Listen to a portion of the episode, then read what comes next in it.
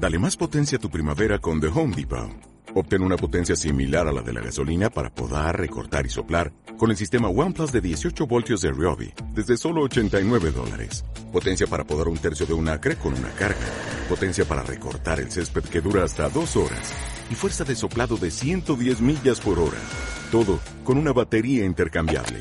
Llévate el sistema inalámbrico OnePlus de 18 voltios de Ryobi. Solo en The Home Depot. Haces más.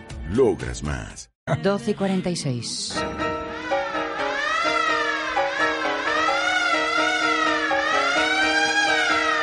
Pues solo una personalidad tan arrebatadora como la de Carlos La Peña puede sacarnos de aquí y llevarnos a donde él quiera. Además, ¿eh? en esos modernos de otros tiempos que nos trae cada lunes este apasionado musical. Carlos, ¿cómo estás? Buenos días. Buenos días. Buenos días.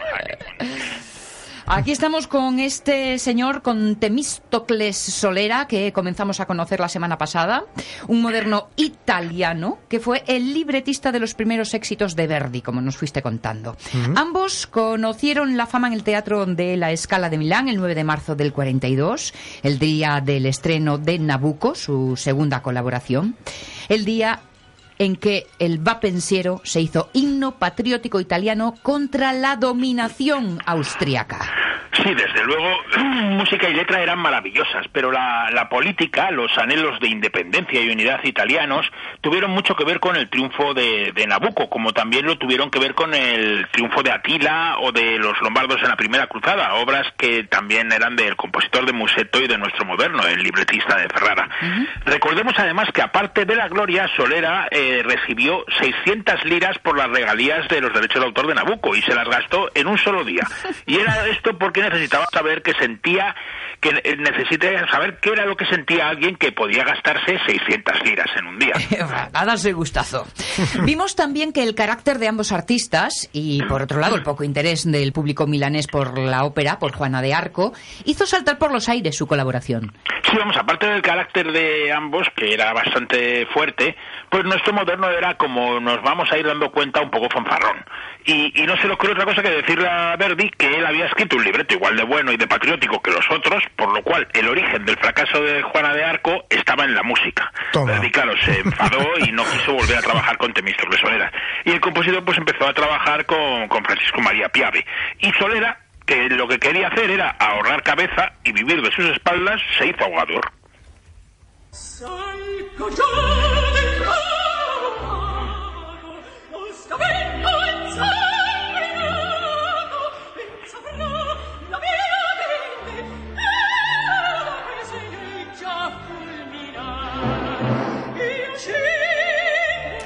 Escuchamos la Abigail de Renata Scotto cantando la cabeleta Salgo guía del trono urato.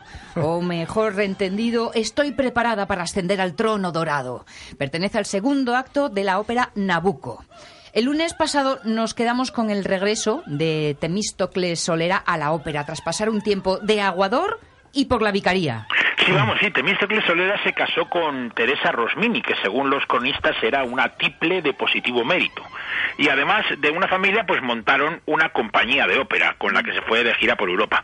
Él era el director y la Rosmini era la primadona. La gira se paró en Madrid en 1846, donde nuestro moderno se asentó y llegó a ser empresario del Teatro Real y consejero áulico. Porque Temístocles Solera impresionó a Isabel II, pero más que por sus aptitudes musicales, que eran bastantes, por otros detalles. Sí, vamos, Augusto Martínez Olmedilla le describe así en su libro Los Teatros de Madrid. Dice, era Temístocles Solera un hombretón gigantesco, de espaldas hercúleas, cuello de toro, cabeza enorme, ojos penetrantes y voz poderosa. Además, pues era maestro de esgrima y de carácter fogoso y decidido. Por su parte, Isabel II no tenía una fama de ser recatada en sus costumbres sexuales y al fin y al cabo pues era una borbona y esta dinastía pues siempre se ha caracterizado por su campechanía y su obsesiva adicción al sexo y al dinero. Eh, sin ir más lejos, su nieto Alfonso XIII fue el impulsor y cliente único de la primera productora de películas pornográficas que se llama Royal Films, que estaba en Barcelona. El rey pagó al menos tres películas, eh, El Confesor, El Consultorio de Señoras y El Ministro, tres películas X. Uh -huh. Pero pero no es el único en general, eh, no es el único. En general los Borbones siempre han tenido su fama de picha brava sin cortarse a la hora de que el Estado pagara por ocultar sus escándalos sexuales. Pero tampoco es un asunto solamente dinástico, o sea, porque Amadeo de Saboya, el rey italiano que Prim se sacó del bolsillo para retrasar la Primera República, era también un gran coleccionista de novelas eróticas y, Pepe Botella, el rey impuesto por su hermano Napoleón, pues también coleccionaba amantes en un Madrid en el que solamente le querían las amantes. Pero con semejante tradición sexual en los últimos siglos de monarquía española, ¿por qué la sociedad se cebó tanto con la supuesta ninfomanía de Isabel II? Bueno, yo creo que la diferencia está en que Isabel II era reina, o sea, es decir, era mujer, y todo lo que un rey picha, eh, en un rey pichabrava es motivo de alegría y alborozo, pues en el caso de las reinas, pues es un motivo de escándalo. Así que, aparte de llamarle la reina castiza y la de los tristes destinos, mm. pues también la llamaban la frescachona. Toma.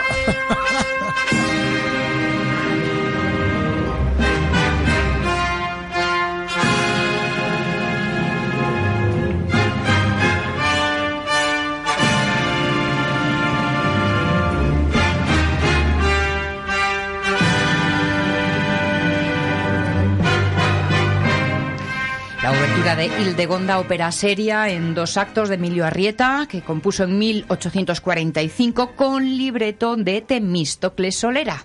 Pronto ambos volverán a coincidir en Madrid, pero de eso vamos a hablar cuando acabemos con la vida sexual de, Isabel II, que por fuerza, claro, tenía que ser fuera del matrimonio.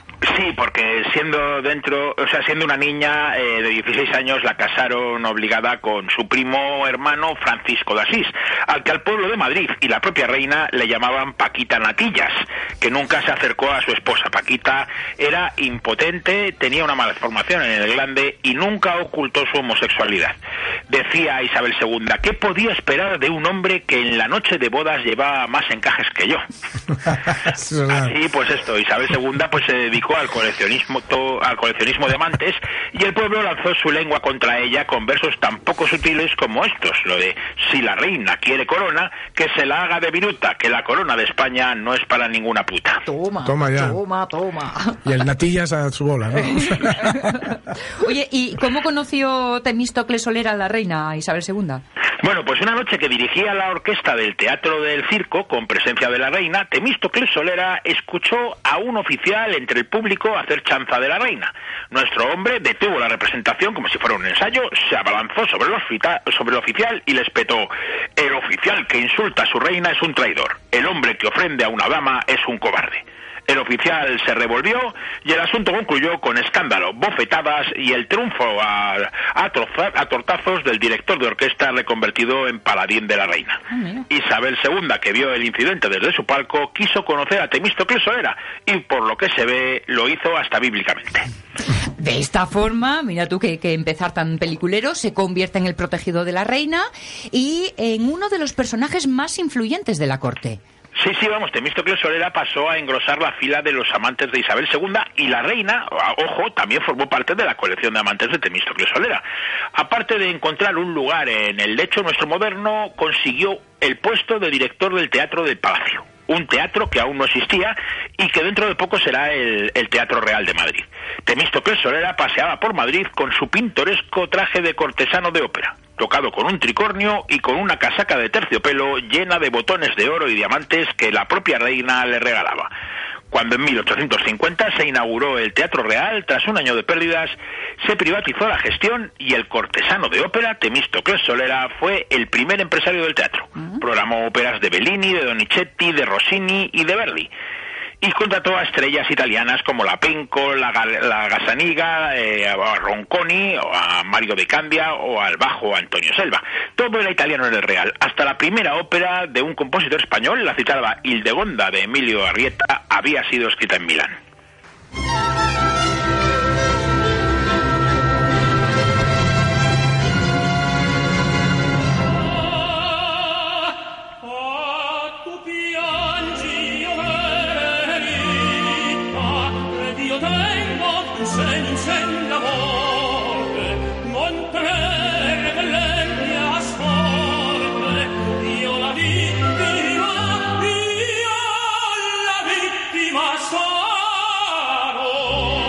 No fue Hildegonda la única colaboración entre Temístocles Solera y Emilio Arrieta, el compositor, compositor, nacido en Puente de la Reina, en Navarra, en 1821, y formado en los conservatorios de Madrid y Milán. Porque lo que escuchamos, la ópera La Conquista de Granada, también fue fruto de la colaboración de nuestro moderno con Arrieta, al que la reina, aconsejada por Solera, nombró maestro de canto del palacio. Creo, Carlos, que ha llegado el momento en que nos expliques en qué consistía el puesto de consejero áulico que también le dio Isabel II. Mira, áulico significa de la corte o del entorno humano de palacio. Así pues, Temístocles Solera lo que hacía era que espiaba para la reina y le aconsejaba en todo lo que tenía que hacer en torno a la corte. Su influencia en la reina se hizo insoportable para un Madrid palaciego que le tenía por un advenedizo. Así, las cuitas y duelos entre Solera y los cortesanos se hicieron habituales. Se liaba a golpes con sus enemigos con tal desparpajo que en una pelea casi mató a un adversario de un puñetazo. La situación se hizo tan tensa que Isabel tuvo que alejarle de la corte y le nombró embajador en Lisboa. Llevaba ya casi una década fuera de Italia y, quería volver, sobre todo, para apoyar la unificación y la coronación de Víctor Manuel II. Sí, claro, se aburría en Lisboa y necesitaba volver a su patria y liarse a bofetadas con los austriacos, que era lo que más quería, ¿no? La aventura comenzó en el viaje. El barco naufragó. Solera salvó la vida, pero perdió la bolsa. Así pues, en 1859 se establece pobre en Milán, pero se convierte en enlace entre Víctor Manuel y su aliado Napoleón III ejerce de espía y hombre de acción al servicio del emperador francés. Pero cuando éste firma la paz con los austriacos en el armisticio de Villafranca, Temístocles lo abandona decepcionado. En 1861 la Italia del sur de Garibaldi y la del norte de Víctor Manuel se unifican. Se proclama el reino de Italia y Víctor Manuel es coronado. Entonces, ¿qué hace Solera? Bueno, pues él empieza a trabajar en la seguridad pública. Le encargan combatir a los bandoleros que actúan en Basilicata, en el sur. Como hombre de acción, Temístocles de Solera dirige personalmente la lucha y llega a matar a mano a uno de los más célebres bandoleros italianos. Después es jefe de policía en Florencia, Palermo y Bolonia. Era protegido del rey Víctor Manuel, pero la vida cortesana también le resultaba muy aburrida. ¿Su sed de aventuras le lleva al Cairo? Sí, el Genibe del Cairo le encarga la creación de la policía en el Nuevo Egipto y también la organización de las fiestas de inauguración del Canal de Suez.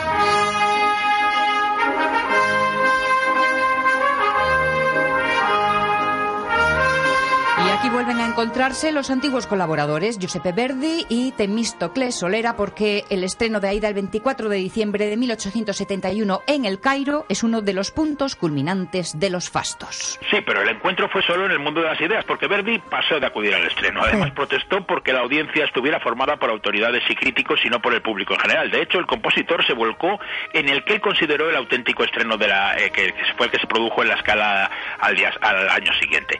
Por su parte, Temístocles Solera, que se ha vuelto a hacer rico, muy rico, se aburre en el Cairo y se establece en París. Allí abre una chamarilería de objetos de arte, pero nuestro moderno era un héroe y no un tendero. Así que tras unas compras demenciales se arruina definitivamente y se vuelve a Milán. Allí pasará sus últimos años olvidado y en la ruina. El domingo de Pascua de 1878 dicen que murió en Milán, pero ya era inmortal desde hacía 35 años. Él vivirá eternamente en los versos del Va